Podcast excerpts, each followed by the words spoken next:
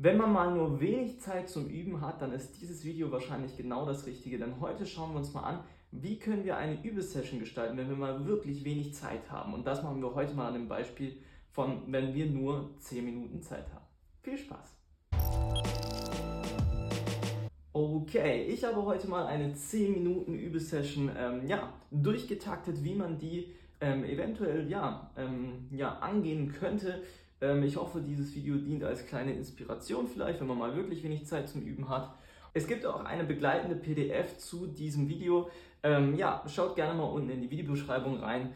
Und ja, jetzt fangen wir aber auch schon direkt an. Und zwar ähm, ja, habe ich das immer so in Minutenslots aufgeteilt und in Minute 1 ähm, ja, da, die können wir nutzen, um etwas zu spielen, ähm, was wir schon auswendig können. Also ähm, ja, irgendein Stück, was uns relativ leicht fällt und ähm, womit wir sozusagen die Übesession einfach mal beginnen können. Ich nehme einfach dazu immer gerne auch mal was ähm, ja, ähm, Modernes, zum Beispiel das Stück nehme ich gerade im Moment ganz gern.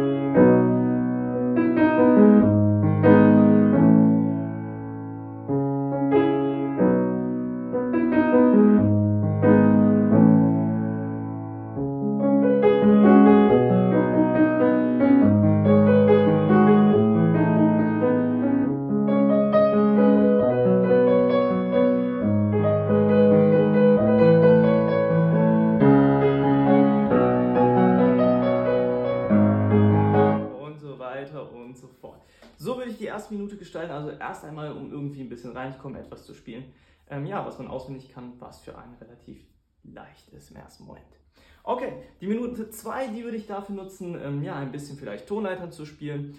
Ähm, ja, bei mir bietet sich das gerade an. Ich spiele gerade ähm, die Brahms Rhapsodie Nummer 1 und da kommen, ähm, ja, kommen so eine Tonleiterstelle ran, einmal von hier und einmal das Ganze. War jetzt nicht ganz sauber. Genau, und das ähm, probiere ich dann in Minute 2, wenn ich mal wirklich wenig ähm, Zeit haben sollte. Das heißt, ähm, Tonleiter spielen, aber, ähm, hier das große Aber, nicht einfach nur stupide Tonleitern spielen, sondern auch mal, ja, in verschiedenen Artikulationsweisen, also auch mal Staccato zum Beispiel. Oder mal Legato Portate und so und so weiter und so fort. Ähm, das Ganze können wir natürlich auch mit Crescendo, Decrescendo machen, also zum Beispiel leise anfangen und dann lauter werden. Oder das Ganze umgekehrt, laut anfangen, leise werden. Genau. Man kann auch ein Accelerando einbauen, also heißt schneller werden, langsam anfangen, schneller werden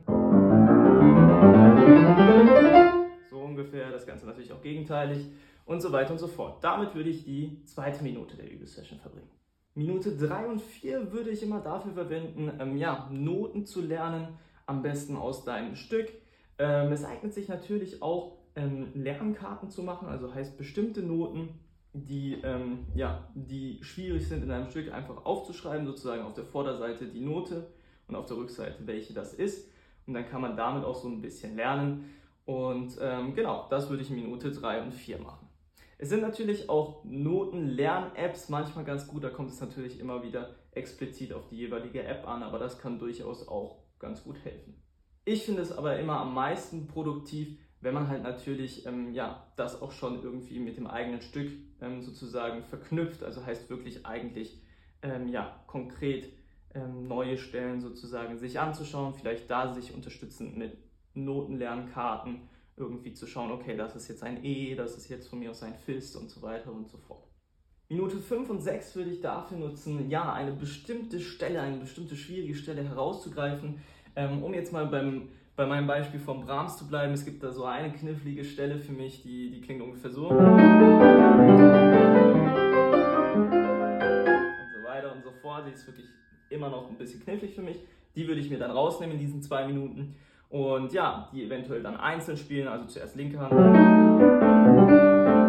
so weiter und so fort, dann rechte Hand und so weiter und so fort. Dann kann man natürlich auch andere Übemethoden einfach benutzen, ähm, auf die Artikulation achten, auf Fingersätze achten und so weiter und so fort. Das würde ich in Minute 5 und 6 machen. Also eine bestimmte Stelle herausgreifen und die wirklich ähm, ja, konstruktiv üben.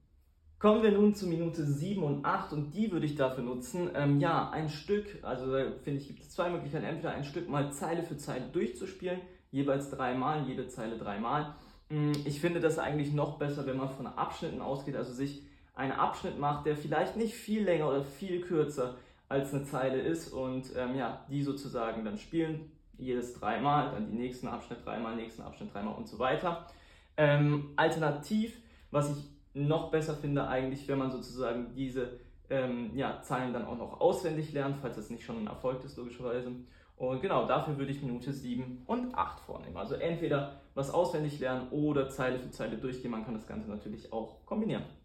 Minute 9 und 10 würde ich dafür verwenden, ähm, ja, einmal zu testen, ähm, wie so eine kleine eigene Challenge, ähm, zu schauen, wie oft schaffst du es denn, dein Hauptstück in zwei Minuten zu spielen.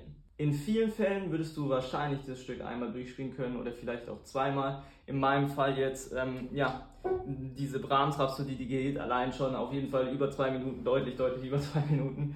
Und ähm, ja, das würde ich jetzt nicht ähm, sozusagen schaffen. Da würde ich vielleicht einfach einen größeren Abschnitt dann nehmen und den probieren, ähm, ja, wie oft ich den schaffe. Und ähm, genau, dazu würde ich 9 und 10, äh, Minute 9 und 10 benutzen. Ähm, ganz wichtig, wenn wir dieses, ähm, ja, wenn wir das einmal durchgespielt haben oder vielleicht auch sogar zwei, dreimal, je nachdem wie oft wir es schaffen in diesen zwei Minuten, ja, Notizen zu machen, ähm, was hat geklappt, was hat nicht geklappt, vor allem das, was man eben noch optimieren kann und ähm, das dann sozusagen als Notiz schon mal für die morgige Übesession festhalten, weil das kann dann wiederum ähm, ja, genau die Stelle sein, die wir dann in, am nächsten Tag sozusagen als Minute 5 bzw. Minute 6 nehmen, also da, wo wir eine Stelle herausgreifen und die konstruktiv üben. Okay, das war mein kleiner äh, Plan, wenn man mal wirklich wenig Zeit hat, 10 Minuten Zeit hat zum Üben, was kann man machen? Ich hoffe vielleicht, dass das als kleine Inspiration dienen kann. Man muss es natürlich nicht genau gleich machen wie jetzt hier, aber vielleicht so einfach als kleine Inspiration, wie kann man das aufteilen, welche Inhalte kann man da füllen, dass man einfach so trotzdem, auch wenn man mal wenig Zeit hat, einfach ähm, ja, trotzdem gut vorankommt. Ich hoffe, dir hat dieses Video gefallen. Falls du noch tiefer in das Klavierspielen eintauchen möchtest, kann ich dir sehr gerne Klavierunterricht anbieten. Schreib mir dazu gerne einfach eine Nachricht und ja, ansonsten sehen wir uns hoffentlich im nächsten Video. Bis dahin, dein Klavierlehrer.